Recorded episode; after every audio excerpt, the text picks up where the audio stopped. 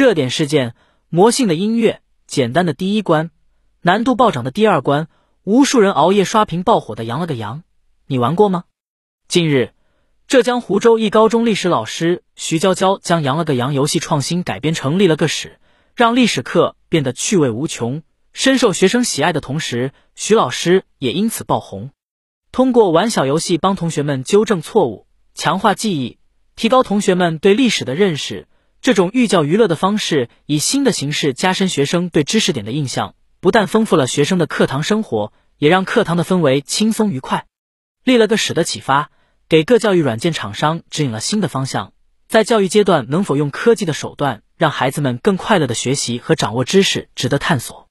宏观政策为引导规范教育移动互联网应用，简称教育 AP，有序健康发展，教育部等八部门联合印发了关于引导规范教育移动互联网应用有序健康发展的意见，以下简称意见，覆盖各学段教育和各类教育 App，对促进互联网加教育发展具有重要意义。一是准确界定规范范围。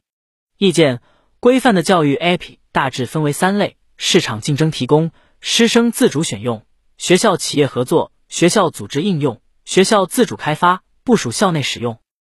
二是明确鼓励支持的政策基调。意见以促进教育 App 的发展作为政策出发点，鼓励通过推荐优质教育 App 树立行业标杆，发挥头雁效应。鼓励通过购买优质教育 App 服务方式创新供给模式，促进产业发展。三是坚持问题导向，分类施策，标本兼治，针对不同教育阶段、不同功能类型、不同用户对象等差异性，提出个性化要求，避免一刀切。四是坚持政府、市场、社会同向同行，协同治理，充分发挥专业机构、学生家长等社会各方作用，织牢常态化监管的笼子。充分利用监督、考核等手段，以协同治理做大教育 AP 规范管理的同心圆。媒体评论改编扬了个扬，立了个史，呈现课堂新气象。新京报节选，让学生们像喜欢玩游戏一样喜欢学习，本质上也是一种多元平等教学理念的展现。近些年来，我们欣喜的看到这种理念在潜移默化之中改变着很多教师的课堂，它不再是一种严肃的灌输式的教育。而是可以在课堂互动中让学生们快乐学习的教育。立了个史之所以受到好评，除了形式新颖外，根本上还是依赖于徐老师优秀的逻辑能力和对相关知识点的深入掌握，因此才能仅用了半个小时就完成了。这也表明，对于教师而言，在日常的教学中，对课堂教学形式做出改变固然重要，但根本上还是要以优秀的教学能力为依托。值得一提的是。自从《羊了个羊》火了之后，不止一位教师改编过这个游戏。据媒体报道，此前广东佛山的廖老师和学生制作的元素周期表版《羊了个羊》，一款名为“画了个学”的教学课件，也曾引发广泛关注。越来越多的新颖玩法开始进入日常课堂，呈现了一种新气象。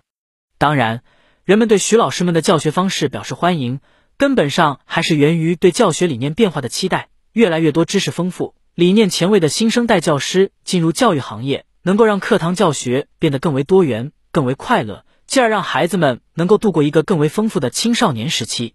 粉笔分析，理清脉络，提出对策。主要意义：一、提升学生学习兴趣。高中历史包含了中华上下五千年的历史文化和世界历史文化，很多学生容易先入为主，对历史产生恐惧甚至厌学心理。羊了个羊原本只是具有娱乐性的一款游戏，但历史老师将丰富的历史知识融入游戏，激发学生通关的胜负欲，在游戏中不断强化学生对历史知识的学习和记忆，真正实现以快乐和兴趣为导向，促进学生主动学习。二、丰富教师授课手段。当前教师在授课中虽然有网络平台、PPT、电子屏等多种工具，但授课内容仍较为传统。以相关知识内容的灌输式教育为主，且传统师生关系中师生有一定距离感。但以游戏的形式教育学生，让教师在上课时有了更丰富的授课手段，教学更加贴近学生生活，亦师亦友的师生关系更加和谐融洽，充分提升授课效果。三、贯彻多元教育理念。当前虽然已经不提倡填鸭式教育，各地也纷纷响应国家双减政策。但转变仍不明显。想让学生快乐学习和多元化手段学习较为困难。立了个史的出现，就是对多元教育理念的贯彻实施，通过游戏的手段减轻学生的课堂学习压力，提升学习兴趣，让课堂教学变得更为快乐、更有效果。问题分析一：形式可能侵犯版权。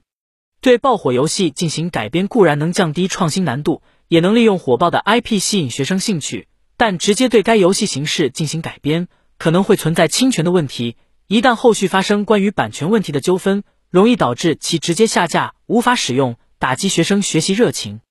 二、后续发开扩展不足。当前的立了个时，主要是老师根据自己知识储备对游戏的改编，受限于老师自身对电脑等信息知识的掌握程度，无法深入开发类似内容，且形式相对较为单一，不能形成完备配套内容，后续扩展延续不足。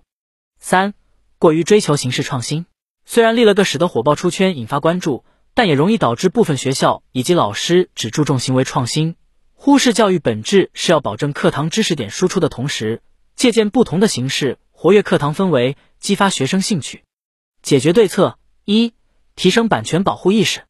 一方面，学校应鼓励该创新行为，通过日常定期培训的方式，提升教师群体版权意识。邀请法律从业者从专业角度进行案例分析，避免出现侵权行为导致的纠纷。另一方面，学校也应该注重对自身知识产权的保护，可使用水印等方式对校内教师出品的优质知识小游戏及课件内容加强版权保护，避免流出后被他人非法牟利。二、加强后续开发扩展。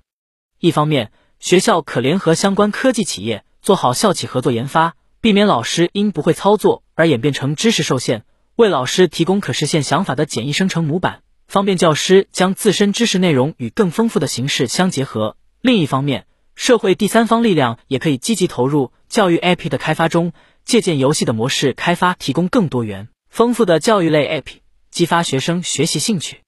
三、探索新型教学模式。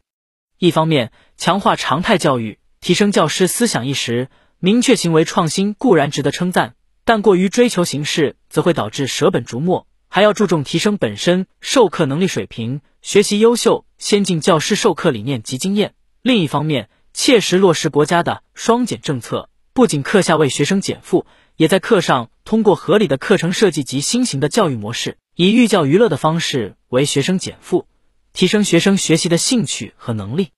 迁移使用关键词京剧方法亮点例子。关键词：京剧迁移。京剧充分利用监督、考核等手段，以协同治理做大教育 AP 规范管理的同心圆，可以作为过渡句使用。充分利用程程手段，以协同治理做大程程规范管理的同心圆。例：对于肉、蛋、奶、蔬菜这些食品的价格，你认为政府是否应该管理？如果政府需要管理，该怎么管理？运用从意义到对策的过渡句。肉、蛋、奶、蔬菜等食品，既是人民群众生活所需，又是国家发展战略所需。政府应充分利用引导、监督等手段，以协同治理做大食品价格规范管理的同心圆。例子迁移对策部分，针对产品的后续开发，提出了可以采用第三方介入的形式，增强后续可扩展性。在作答题目时，遇到个人或单位能力不足以单独完成工作任务时，可采用第三方介入的方式，丰富作答内容。例：社区是社会的基本单元，社区治理是社会治理的重要基础。然而，当前社区治理却面临着突发状况多、任务重、人手不足等困境。作为社区负责人，你该怎么办？运用针对任务重的问题，要在社区治理中积极推进互联网、人工智能等现代信息技术，通过与第三方合作。搭建一个融合智慧党建、便民服务事项、社区养老等多领域的智慧社区综合信息平台，实现系统互联互通、数据共享，避免社区基础信息重复采集，而且可以引导居民自助查询和办理业务，减轻社区工作者的压力。